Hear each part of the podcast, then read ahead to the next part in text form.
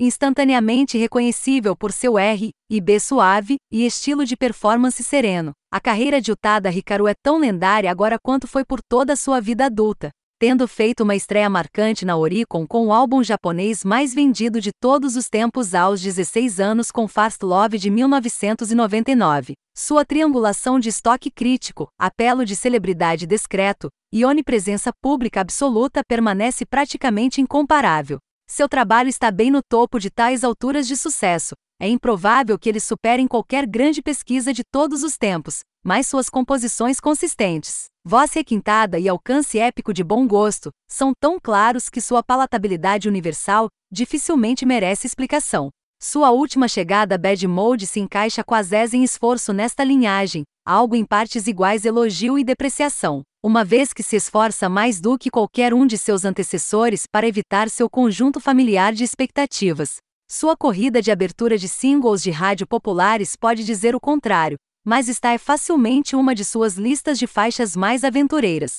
Se for um pouco segmentado, então suas mudanças de marcha são pelo menos distintas o suficiente para não parecerem confusas. Singles mencionados em território pessimista em R&B mais fumegante em uma casa épica de 12 minutos. Desconsidere a colaboração dos Skrillex Face My Fears, como descartável imprudente que é. E há uma certa quantidade de forma nessa progressão, promete até. Dê uma segunda chance, Leia que Floating Points teve uma mão nas faixas do suporte de livros e o destaque do meio do caminho, Not in the Mood, como produtor.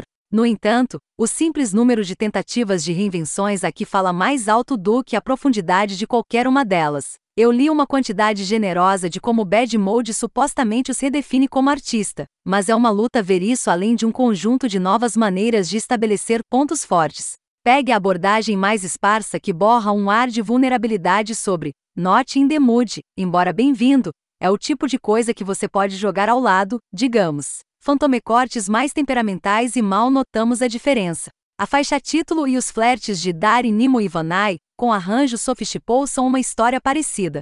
A implicação aqui que considero bastante significativa é que o modo ruim nos pede uma capacidade mais convincente do que nunca para imaginar o Tada Hikaru como uma estrela internacional em vez de algo específico do J-pop. Isso, se alguma coisa, é seu principal presságio para o futuro deles. Mesmo que o capital de vendas de faixas individuais ainda se baseie em uma mistura em grande parte centrada no Japão de anime, publicidade de cuidados com a pele, tains de jogos e exposição no rádio, independente do lançamento do álbum. Sua influência doméstica pode ser muito rica para ser desperdiçada, mas eu não ficaria surpreso em ver os pequenos passos feitos por esses tipos de colaborações e fintas estilísticas ampliadas em seu próximo álbum. Modo ruim pode provocar suas qualidades renascentistas mais do que cumpre qualquer uma delas mas tem uma chance justa de mudar sutilmente os postes de Utada enquanto marca as caixas do que é, no final do dia, apenas mais um álbum de Utada Hikaru. Quanto mais as coisas mudam,